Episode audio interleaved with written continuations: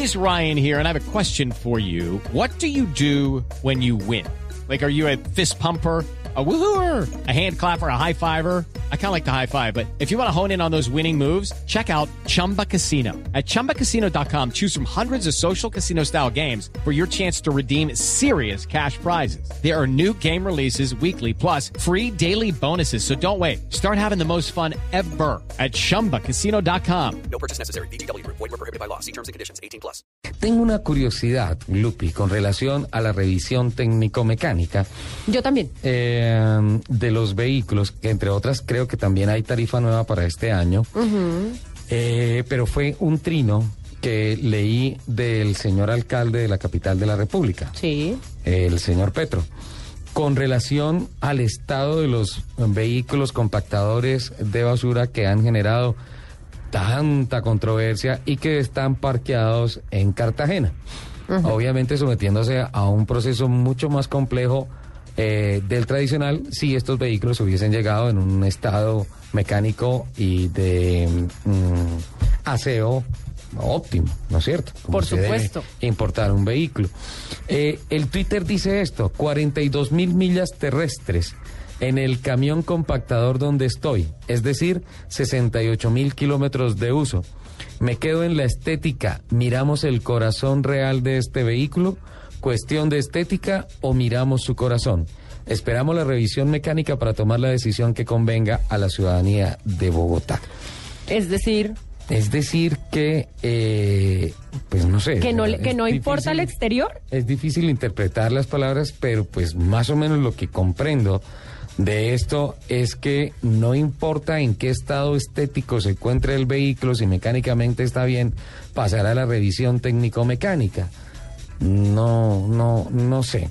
Por eso hemos contactado y le agradecemos profundamente al gerente de diagnóstico de Automax, el señor Wilfredo Posada, que es un verdadero especialista en esto de las revisiones, revisiones técnico-mecánicas, no para generar controversia, sino para que él nos cuente eh, en qué consiste realmente una revisión técnico-mecánica. Tengo entendida que hay tres clases. Uno es para motos, otro es para automóviles y otro es para vehículos de carga, vehículos pesados que tiene algunas complejidades que obviamente no se presentan en los carros livianos y en las motos. Don Wilfredo Posada, bienvenido a Autos y Motos de Blue Radio. ¿Cómo le va? Hola Ricardo, buenos días, ¿cómo estás? Es un gusto saludarlo. Qué pena interrumpir sus vacaciones. Hola. No, no, Ricardo, ya, ya, ya justo, ya camino para la casita, para Bogotá, otra vez a la nevera. Ah, oh, No, pero qué pena, pero esto de nevera no tiene Esto nada. No es nevera. El sol está absolutamente brillante, el clima está delicioso, la movilidad está perfecta, esta Bogotá está de ensueño.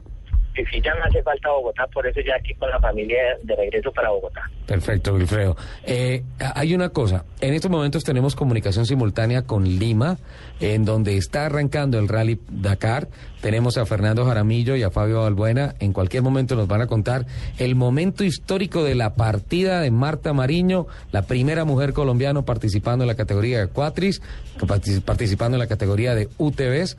Eh, se presenta en estos momentos José García en el en Lima, auto número 372, es argentino y ya dentro de poco vamos a tener esa comunicación, pero tenemos tiempo para que hablemos, Wilfredo, del tema de la revisión técnico-mecánica. Cuéntenos, enséñenos en qué consiste una revisión técnico-mecánica.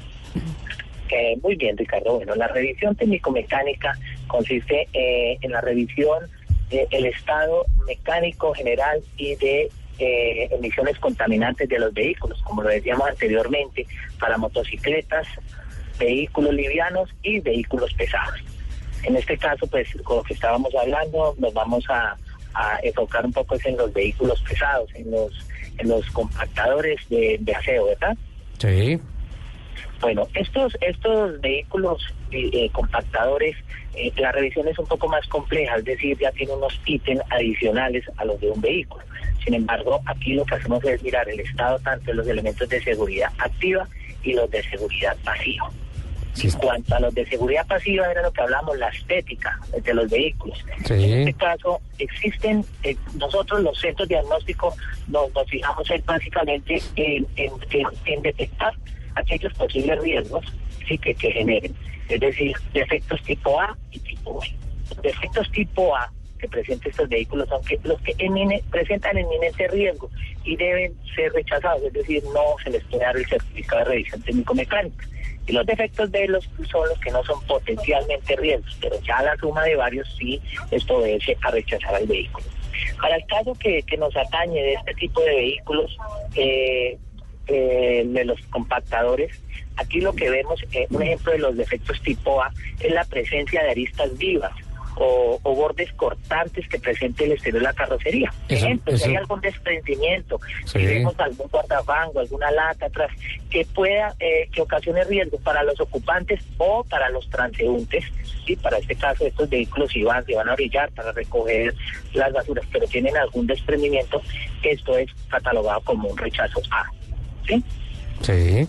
También, también tenemos en cuenta en la revisión el grado de corrosión. Eh, este es un rechazo tipo B, pero si ya el grado de el grado de corrosión es tan alto que ya presenta desprendimiento de partes, ¿sí?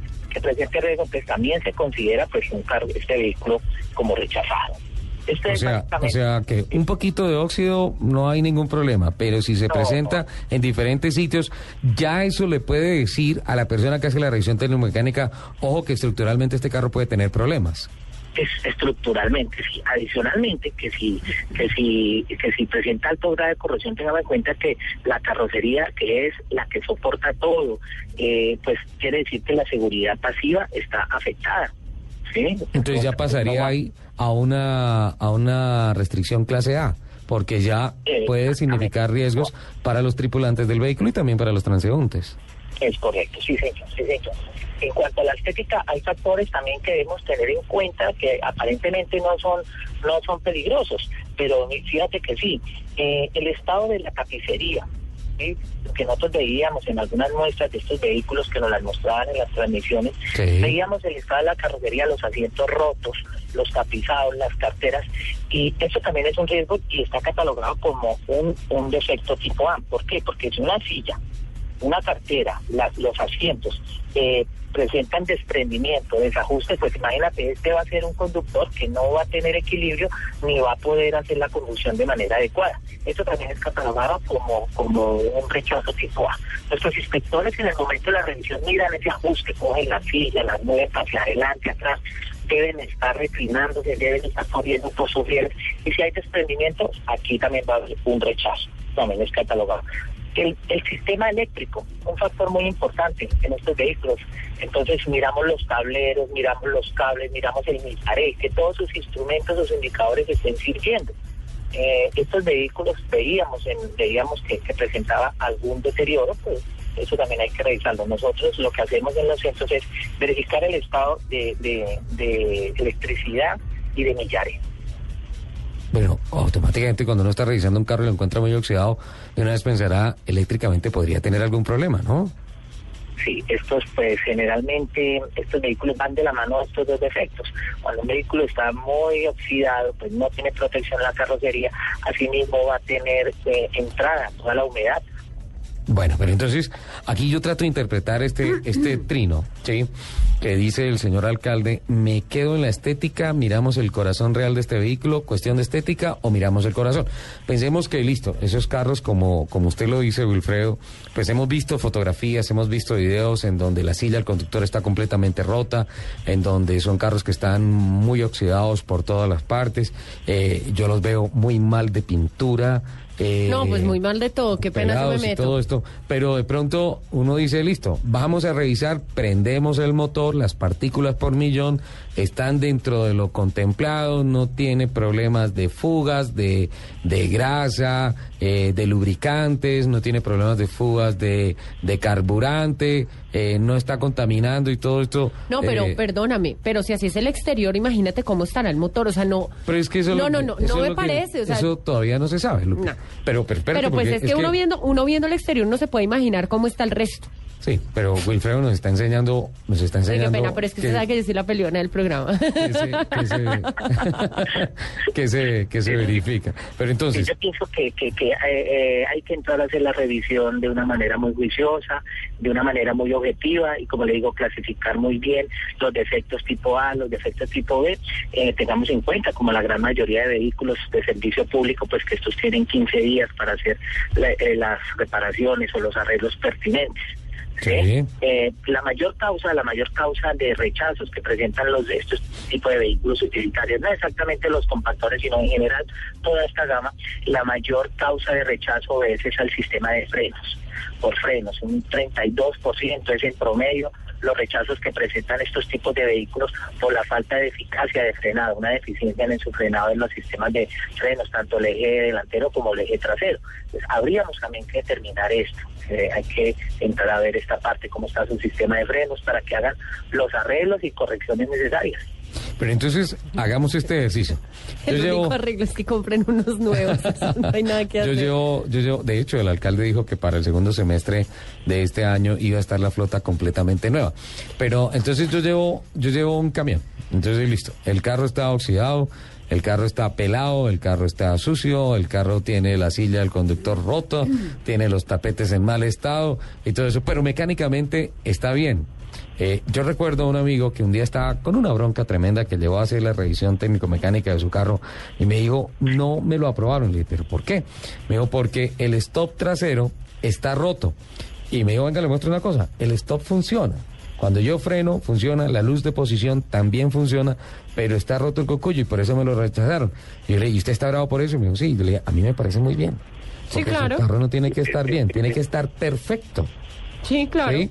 Y hay ciudades, algunas ciudades en el mundo, en donde a usted le ponen una multa por llevar el carro sucio, así está en perfecto estado, simplemente por salir con el carro sucio a la calle. Pero a mí me parece muy no, bien. pues entonces aquí pondrían como 10 mil multas al día por eso. Estamos en mora, estamos en mora y atención que ya casi en el Dakar empiezan las partidas de las cuatrimotos. Ya casi vienen las cuatrimotos, dentro de poco tendremos a Marta Mariño en acción. Entonces, Wilfredo, la pregunta es, con esas fotografías, así mecánicamente pasa, eh, eh, ¿tenemos razón en que no importa si mecánicamente está bien que el carro esté feo, que esté oxidado, que las sillas estén rotas? Sí, Ricardo, entonces, eh, eh, si mecánicamente lo que nosotros hacemos ver es los sistemas de frenos, Ujú. verificamos su suspensión a través de a través de los equipos de la pista de diagnóstico, hacemos una prueba de suspensión, hacemos una prueba de, de frenado, ¿sí? Y vemos también el tema de emisiones contaminantes. Recordemos que estos vehículos, pues si son del modelo 98 en adelante, el promedio de, de- de nivel de opacidad de estar puede ser mayor al 25%.